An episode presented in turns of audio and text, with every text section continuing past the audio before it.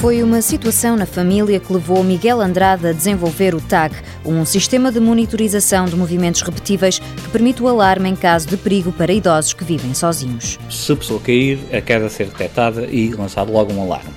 Mas também interessa o sensor conseguir medir a posição da pessoa dentro de casa, saber onde é que a pessoa está e conseguir também medir alguns movimentos específicos.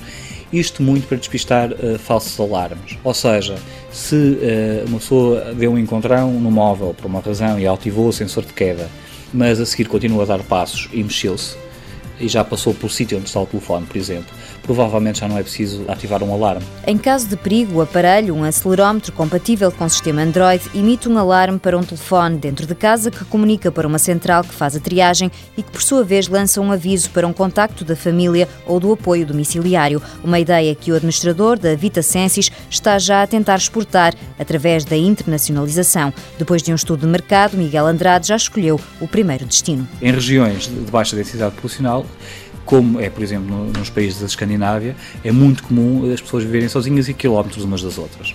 Depois, associado a esses países, também está um nível de vida elevado e uma preocupação social muito grande que é característica dos povos nórdicos. Uh, eles têm um Estado social muito forte. A ideia mereceu a ajuda de uma associação que apoia a expansão de empresas nacionais. Por coincidência, veio uma missão de uma região da Escandinávia, de uma região tecnológica da Escandinávia, que é a região de Orsund, veio a Portugal à procura de projetos de inovação tecnológica. E como nós já tínhamos esta ideia, uh, inscrevemos-nos para, de facto, falar com essas pessoas e expor a ideia e simplesmente perguntar a opinião e saber o que é que eles acham.